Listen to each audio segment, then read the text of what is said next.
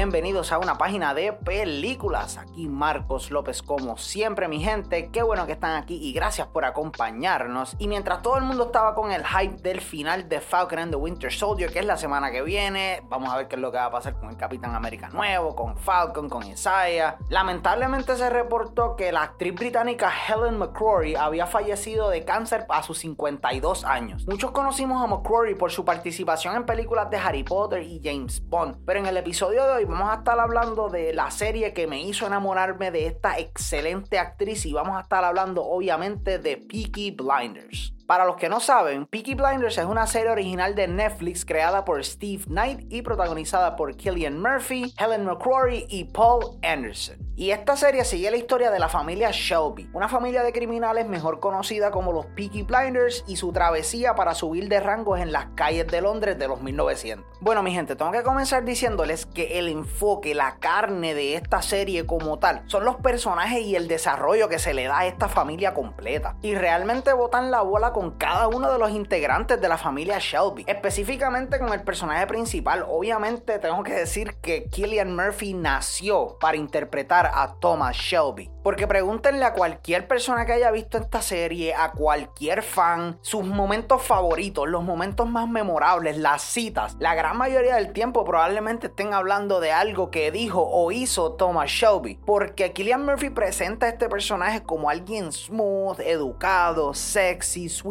talker pero que a la misma vez no quieres encontrártelo cuando tuvo un mal día, porque presenta esa autoridad y esa confianza de la manera más sutil posible, porque es bien raro que Tommy explote y empiece a gritarle a todo el mundo. Sí, pasa varias veces en la serie, pero es en esos momentos en lo que todo se fue a la verga, todo explotó, ya no se puede hacer nada y estamos resolviendo, estamos en medio del fuego viendo qué se puede hacer para apagarlo. Pero la gran mayoría del tiempo Tommy es bien, como les dije anteriormente, bien smooth, bien sweet talker. Una escena que se quedó conmigo fue cuando Tommy en un momento dado va a visitar a un carnicero, el carnicero está trabajando, las manos llenas de sangre, toda la cosa, y el carnicero está aterrado simplemente con la presencia de Tommy Shelby. Tommy Shelby le da la mano, le ofrece la mano para saludarlo. el carnicero lo que le dice, ah, no yo, no, yo no te puedo saludar ahora porque mis manos están llenas de sangre. A lo que Tommy simplemente le contesta, ah, no te preocupes, las mías también. Y eso fue un momento como que,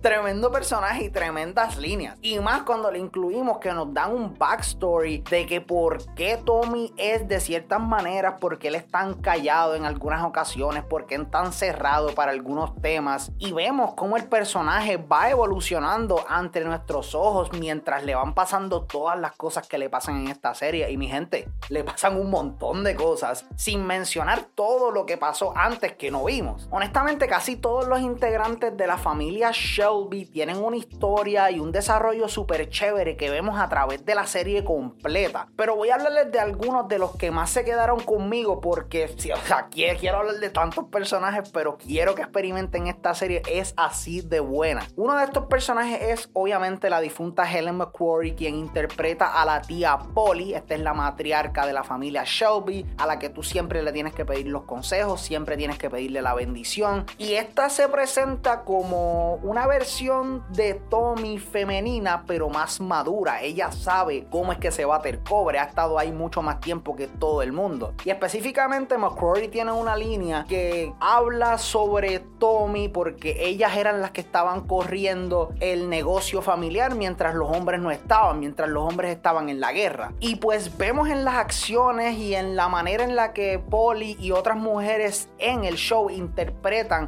o interactúan, mejor dicho, con otros personajes, que son personajes que sí están en la época, caen con las descripciones y con las actitudes que tendría una mujer en esa época, pero son feisty, son fieras, que no se van a dejar simplemente pisotear porque, ok, tú tienes bolas y yo no. Felicidades, ¿quieres un pastelillo de guayaba? Sin mencionar que en las películas de Harry Potter y en Skyfall, que es la película de James Bond en la que sale McCrory, ella luce espectacular, pero por alguna razón en Peaky Blinders. ¡Grúñeme! Ahora les quiero hablar un poco sobre mi personaje favorito en toda la serie y este es Arthur, que es el hermano menor de Tommy, que honestamente tiene un desarrollo súper bueno a través de la serie completa, pero a la misma vez muy diferente a los otros integrantes de la familia Shelby, porque claramente mientras va corriendo la serie y van aumentando su posición en las calles como una ganga, aumentan los problemas. Y vemos cómo Tommy está manejando cada uno de estos problemas, como les dije anteriormente, super smooth,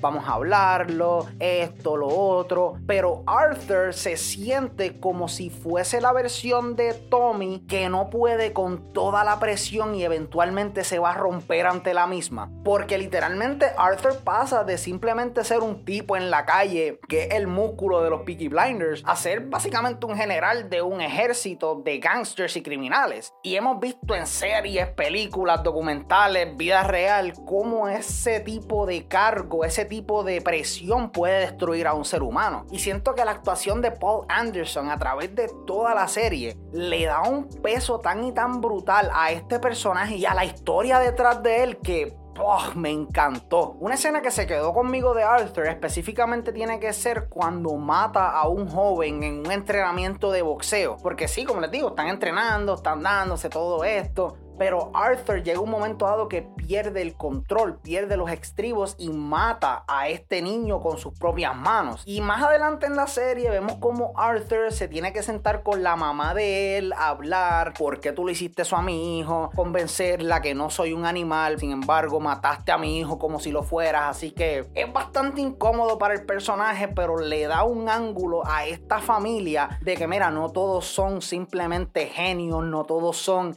esas personas de que, ok, vamos a hacer esto así, asá, asá, asá. No, Arthur es una persona que quiere demostrarle a todo el mundo, específicamente a la familia Shelby, que él merece tener ese apellido y no simplemente soy un tipo que nació en una cuna de oro, porque, ajá, todo el mundo dice, ok, el Big Shelby es Tommy y Arthur en verdad está ahí, no hace absolutamente nada. Otra cosa espectacular que hace esta serie es cómo maneja a sus villanos, porque no se siente como el villano de la semana. No se siente como si estuviesen buscando un villano para la primera temporada y pues se murió. Mira, Chubito puede venir para la segunda temporada. Perfecto, Chubito es el villano para la segunda temporada. No, los villanos tienen conexión con la historia y encajan ahí perfectamente, porque es toda una evolución. Ok, tenemos a los Peaky Blinders en la primera temporada, son una ganga relativamente pequeña, están en las calles de Londres vamos a mandar un detective para ver qué es la que hay con esta gente, para que no se salgan de control. Segunda temporada, ya ellos se están expandiendo, otros gangsters empiezan a decir, mira, esta gente puede ser un problema. ¿Me entienden? Que sigue corriendo y se siente súper orgánico, se siente súper real y eso es lo que te hace conectar con esta serie y estos personajes. Eso sí, el mejor villano en toda la serie hasta el momento tiene que ser Luca Chancreta, que si no me equivoco es en la tercera temporada, interpretado por Adrian Brody. El tipo es un duro y es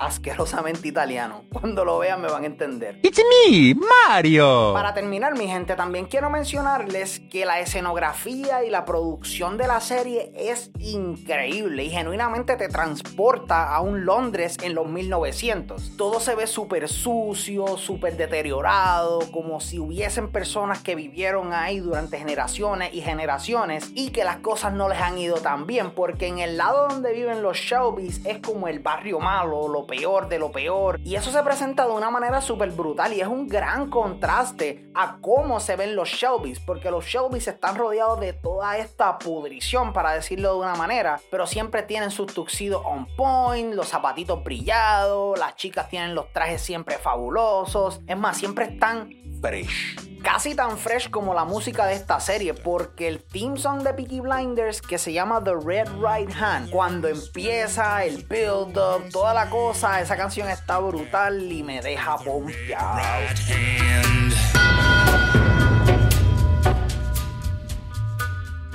Pero en resumen, mi gente, Peaky Blinders es una serie magnífica. Honestamente, esto es una serie que estuvo en mi watchlist un buen tiempo y no era que no la quería ver ni que la estaba ignorando. Lo que pasa es que siempre salía algo que me llamaba la atención y decía, ah, pues la veo después. Ah, pues la veo otro día. Pero para las amistades seguían insistiendo, Marco, tú tienes que ver Peaky Blinders, te van a encantar los personajes, te va a encantar la historia. Las temporadas son bien cortas, así que no hay mucho espacio para filler, la historia se siente concisa, al grano y así es como debería ser contra. Pero definitivamente Peaky Blinders es una de esas series originales de Netflix que no te puedes perder. Si te gustan las series de gangsters de la época y te gustan los dramas familiares, tengo que decirte que Peaky Blinders es una fusión excelente entre ambas. Está disponible ahora mismo en Netflix de la primera a la quinta temporada. Viene una temporada más pronto. Dicen que es la última. Estamos súper moti, mi gente. Vamos para encima, no te la puedes perder. Y vamos a ver qué van a hacer porque Polly Gray es una parte esencial de Peaky Blinders. Y se va a sentir bien raro ver esta serie y no ver a Helen McCroy dándole vida a ese excelente personaje. Y con eso llegamos al final del episodio de hoy, mi gente. Espero que se lo hayan disfrutado y como siempre, gracias por el apoyo. Nada de esto estaría pasando si no fuese por cada uno de ustedes. Son los duros. Y si te gusta lo que hacemos aquí en una página de películas, si quieres apoyarnos de una manera un poco más directa, Anchor implementó algo que se llama Listener Support, donde ustedes, el público, pueden apoyarnos con tan solo un dólar al mes y dejarnos seguir hablando de cine con ustedes un ratito toda la semana. Les dejamos los links abajo, mi gente. Gracias por chequearlos y gracias por el apoyo. Como siempre, si tienen algún tema o recomendación para el programa, no duden en escribirnos a nuestro email que es at una página de películas a gmail.com o seguir nuestras redes sociales que estamos en todos lados como PD Películas, allí a la orden. Se me cuidan mi gente, así que recójanse todo y vámonos para el cine.